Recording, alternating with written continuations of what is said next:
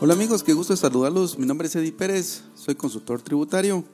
El día de hoy vamos a estar abordando en nuestro podcast del día de hoy, acá en nuestro canal Impuestos y Negocios, el tema de El Salvador y el Bitcoin y esto derivado de la coyuntura eh, que ha salido en esta semana respecto a la adopción de esta criptomoneda como moneda de curso legal en El Salvador. Así que sean todos bienvenidos a un nuevo episodio de este podcast.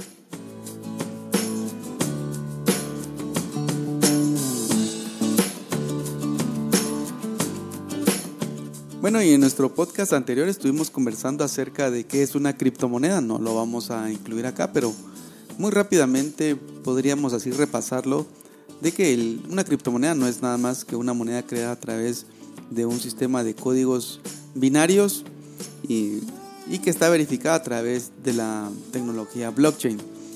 ¿Qué ha pasado ahora con El Salvador? Pues prácticamente el presidente Nayib Bukele ha decidido en conjunto con la Asamblea eh, de El Salvador, pues aprobar como moneda de curso legal este, este nuevo mecanismo como medio de pago, ¿no? Para todas las compras de bienes y servicios que se den en El Salvador.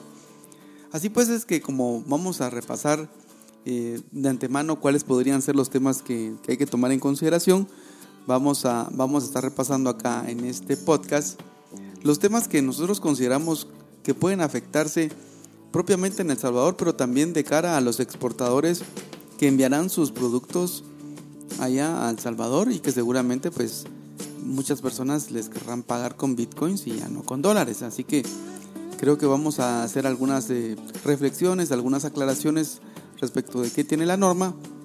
Y así que pues esto vamos a empezar a analizar ya en el siguiente bloque.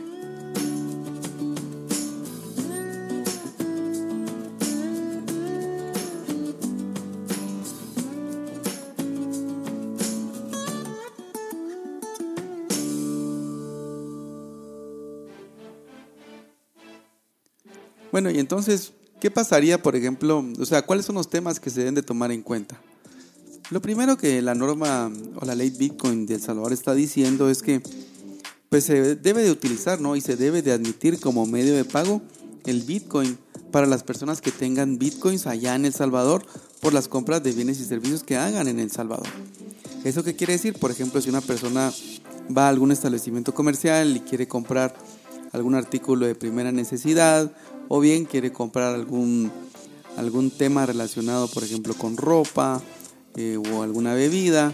Entonces, si él tiene bitcoins, pues el establecimiento, el establecimiento comercial de El Salvador está obligado a poderle recibir eh, esos bitcoins, ¿verdad?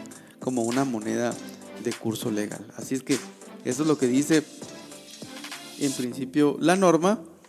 Y la norma aclara también que la contabilidad de El Salvador se seguirá llevando en dólares. Entonces aquí tenemos que tener cuidado porque ya sabemos que los dólares y el Bitcoin pues tienen una volatilidad distinta. El, el, dólar pues está acuñado y está respaldado por reservas en oro. El Bitcoin no lo está, aunque en principio cuando las personas compran Bitcoins sí se compra con dólares, pero luego el valor que va creciendo de ese Bitcoin pues está supeditado a todos los factores económicos y factores de especulación que en algún momento puede tener esa moneda. Y así es como vemos también que ese precio del Bitcoin en, determinado momento, tal y como lo vimos en este año 2021, pues se puede ver afectado, ¿verdad? Porque veíamos ahí cómo había subido de precio cuando la gente de Tesla pues hizo el anuncio de que se pasaba Bitcoin y luego cuando se salió se desploma el precio de, ese, de esa moneda. Y así es como nosotros podemos ir viendo que esto va a ir funcionando. Entonces, ¿qué dice la norma? Pues la contabilidad se seguirá llevando eh, en dólares y seguramente las declaraciones de impuestos que tengan que pagar los salvadoreños se pagarán en dólares. Pero de todo esto vamos a tener eh, eh, a nuestro experto Ricardo López en un evento el próximo 16 de junio junto con Luis Pastor de nuestra oficina de España conversando acerca de los temas de taxes, temas de contabilidad que se darán allá en El Salvador, pero seguramente sí vamos a anticipar algunos temas que hemos ido ya viendo y que se generan precisamente por ese tema de eh, esa eh, economía que puede tener eh, afectada El Salvador en el caso pues se desplome la moneda.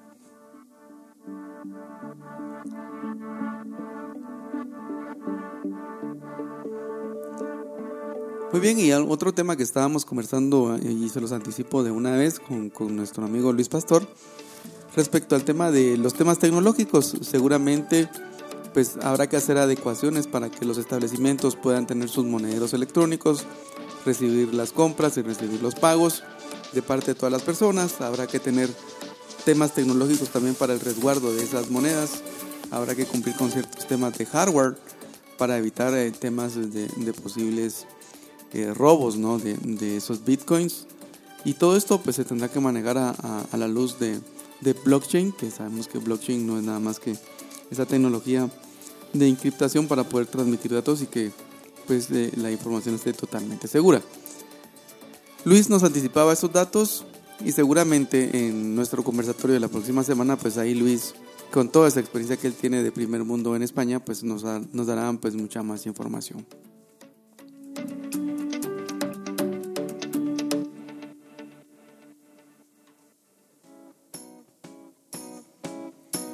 Ahora bien, desde el punto de vista de Guatemala, ¿cómo se podrá haber afectado esto? Y lo conversábamos el día de hoy por la tarde eh, con una periodista de uno de los medios guatemaltecos y nos hacía la consulta, ¿qué pasa con un exportador guatemalteco que usualmente envía mm, productos agrícolas a El Salvador? Pues ahí lo que explicábamos es que la ley guatemalteca establece dos cosas. Primero, que todas las exportaciones de Guatemala hacia el exterior, valga la redundancia, están exentas del impuesto al valor agregado.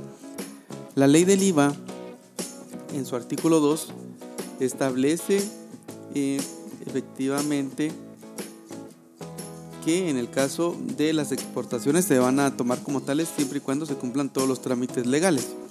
Ya los artículos 23, 24, 25 de la ley del IVA pues van haciendo un recorrido de respecto al tema de la obligación de presentar la liquidación de divisas. Recordemos que los exportadores en Guatemala no cargan IVA en sus exportaciones y piden la devolución de crédito fiscal ante la administración tributaria. Acá lo que sí tenemos que hacer énfasis es que hemos visto cómo la administración tributaria ha pedido que se demuestre la liquidación de divisas y ha sido muy severa en los casos en los cuales pues los exportadores no logran demostrar que las divisas han ingresado a Guatemala. En ese sentido, tenemos que comentar que a pesar de que está la ley de libre negociación de divisas, ya la Superintendencia de Bancos explicó de que los bitcoins no se consideran divisas. Y entonces, por ejemplo, si un exportador guatemalteco envía productos hacia El Salvador y su cliente en El Salvador le quiere pagar con bitcoins, pues primero que nada el exportador guatemalteco tendrá que estar preparado para recibir esos bitcoins y luego pues tendrá que liquidarlos y seguramente utilizar alguna herramienta como podría ser un PayPal y luego pues nacionalizarlos hacia Guatemala y convertirlos en dólares y depositarlos en su cuenta en dólares para demostrar que existe esa pues liquidación de divisas en el sistema financiero nacional. ¿Qué pasaría si no ocurre eso, si no, si no se queda todo en bitcoins?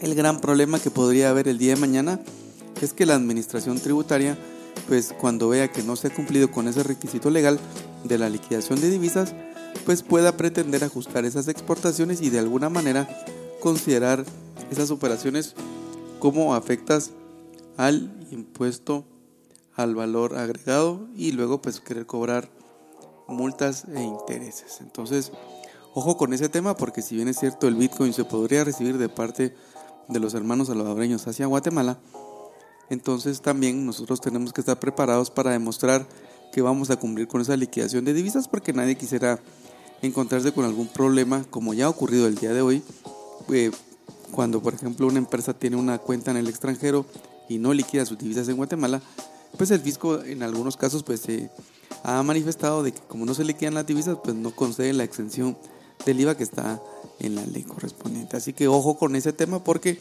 ese asunto sí puede causar algún, algún tema para los exportadores guatemaltecos.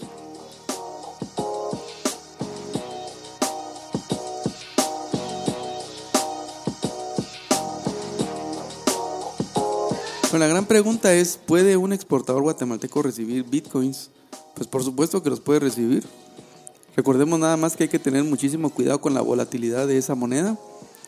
Eh, también recordemos que en El Salvador eh, aparte del Bitcoin, también se puede seguir utilizando los dólares. Entonces, pues si un exportador guatemalteco eh, le quieren pagar con bitcoins, pues él puede eh, pues pedir que mejor le paguen en dólares para evitarse aquellos problemas de volatilidad que podría tener esa moneda. O bien, si él lo prefiere, pues puede recibir el pago en bitcoins, pero la sugerencia o la recomendación es que haga esa liquidación de divisas y proteja su inversión. Esto no quiere decir que el día de mañana un guatemalteco no vaya a tener en su monedero virtual una cantidad de bitcoins interesante. Eso lo puede hacer.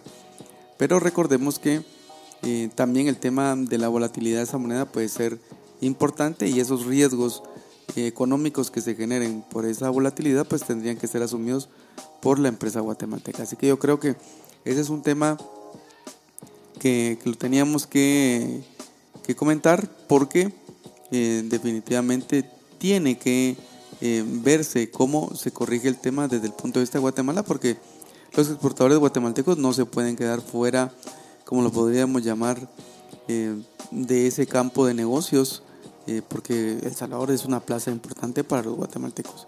Y será una plaza importante también para otros países.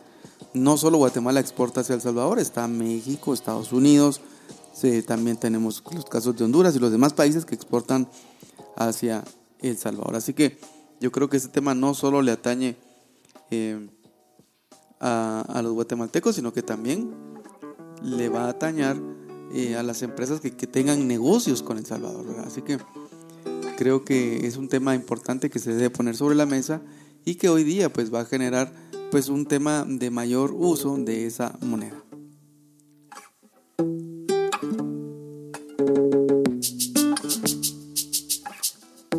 Bueno amigos, y con eso estamos llegando ya al final del podcast del día de hoy. Como les decíamos, estamos anticipando esos efectos económicos interesantes con análisis preliminares que estamos haciendo de lo que va a ocurrir con el tema del Bitcoin. Recuerden que esta ley va a entrar en vigencia 90 días hábiles después de su publicación.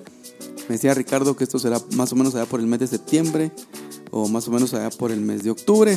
Todo dependerá de cuándo salga publicada en El Salvador.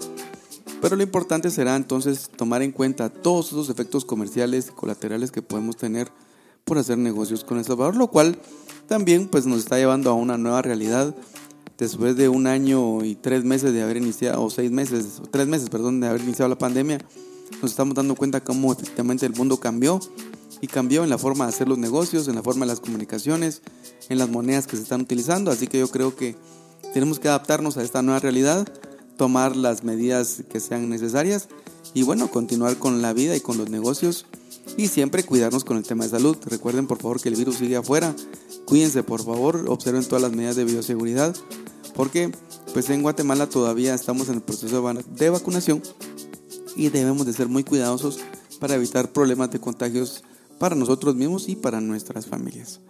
Amigos, con esto eh, pues quiero desearles una feliz noche. Nos seguimos eh, eh, viendo por acá en nuestro canal Impuestos y Negocios.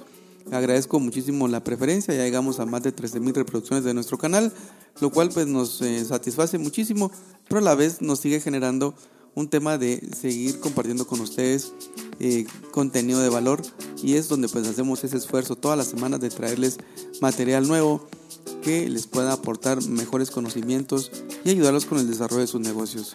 Que estén bien, cuídense. Chao.